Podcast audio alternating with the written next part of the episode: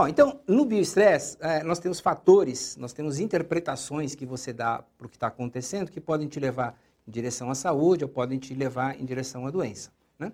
Ah, nós vimos que uma grande interpretação, por exemplo, é, é, o, é o, lá no drama da vaca mimosa, né? Quer dizer, o que você pensa em relação à vaca mimosa que foi para o brejo?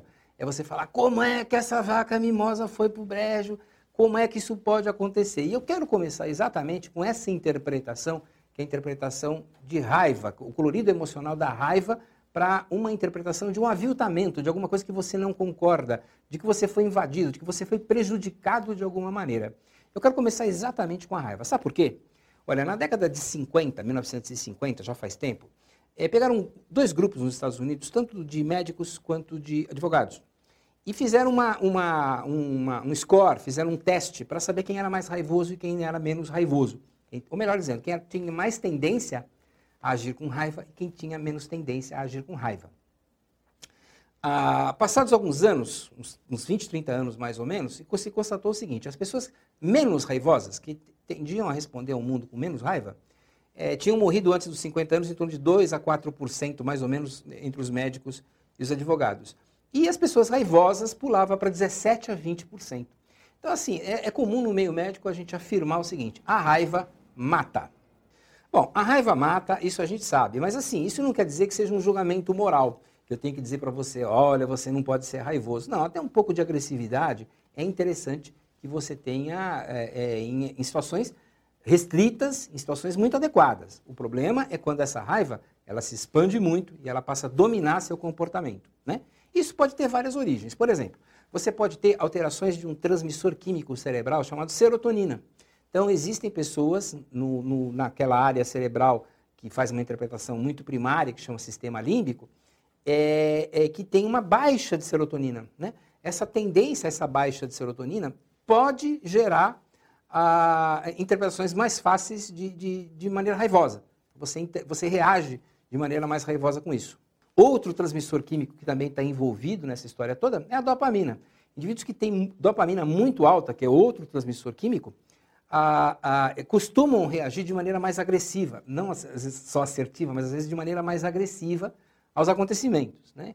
Então, em medicina complementar, tanto na acupuntura, quanto na homeopatia, quanto na ortomolecular que eu pratico, a gente tenta utilizar meios para reduzir, ou para melhor, para harmonizar, para modular melhor esses transmissores, cada um de uma determinada maneira. Por exemplo, a acupuntura é comum que se faça agulhamentos em certos pontos que, são capazes de, de, reduzir um pouquinho né, essa reação raivosa. Né? Tem, uma, tem um ponto que é muito utilizado no pé, que é o F3, coisa técnica.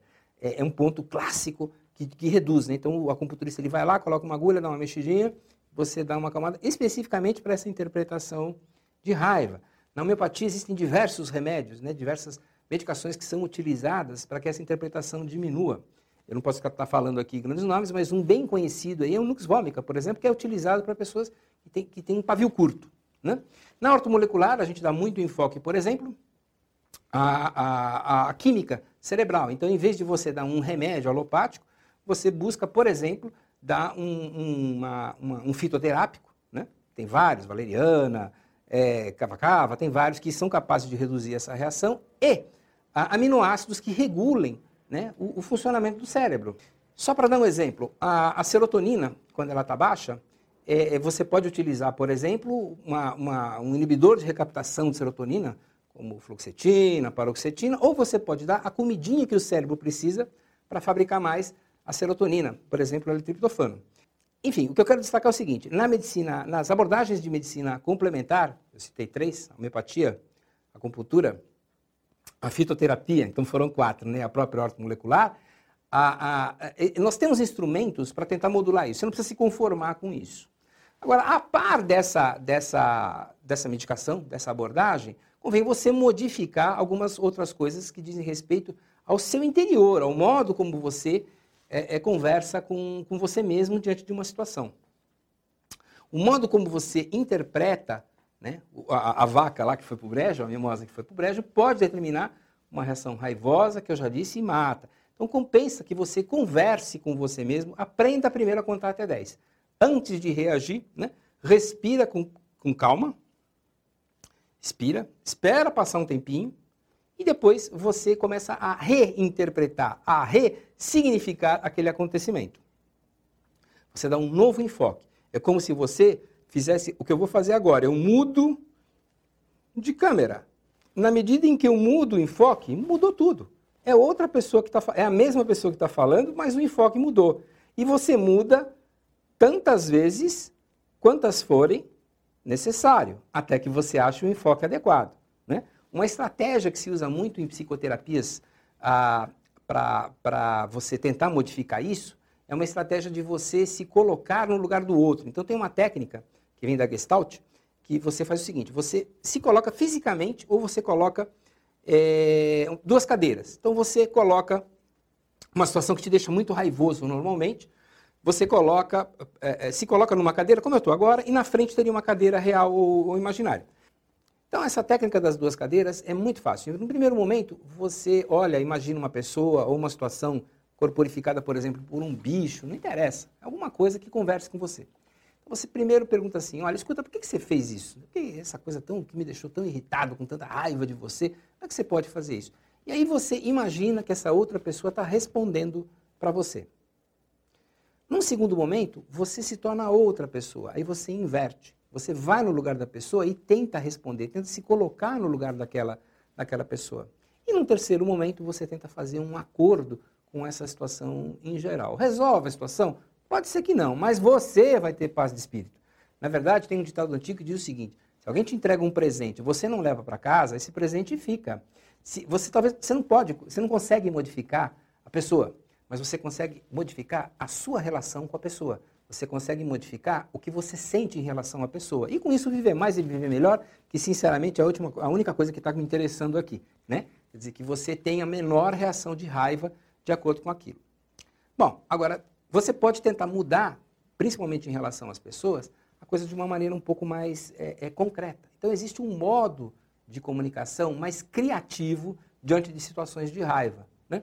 Então, principalmente em relação, quando você está em relação às outras pessoas, você pode tentar essa estratégia que eu vou contar agora, que se chama é, uma estratégia não agressiva de negociação. Essa estratégia é bem simples. Basicamente, você coloca de uma maneira positiva a tua necessidade e o comportamento. Nunca ataque o interior da outra pessoa, mas você destaca o comportamento que você deseja dela. Por exemplo, você chega assim para a pessoa e fala: Olha, quando você, Fulano, quando você aqui no, no escritório, sei lá, quando você toma o, o, café e deixa essa sujeira em cima da pia, é, me obriga a ter que limpar ou acaba ameaçando, realmente sujando a, a minha roupa. Então eu pediria que você colocasse essa, essa coisa com, de lado, jogasse fora o lixo, porque assim é, é, não, vou ter que limpar tudo isso e, e não vou sujar minha roupa. Né? Vou ter alguma vantagem. Então o que, que você fez? Você pediu uma mudança de comportamento. Você não chegou e falou, ô porquinho, olha, escuta, meu, olha o que você fez aqui na pia, cara. Você achando que eu sou, empregado, alguma coisa? Não você, não, você não atacou a pessoa. Ela vai se defender. Você disse de uma maneira assertiva, objetiva, o comportamento que você deseja dela. Em seguida, você pediu a mudança que você quer, né? exatamente o que você quer. Não deixe mais o lixo em cima da pia.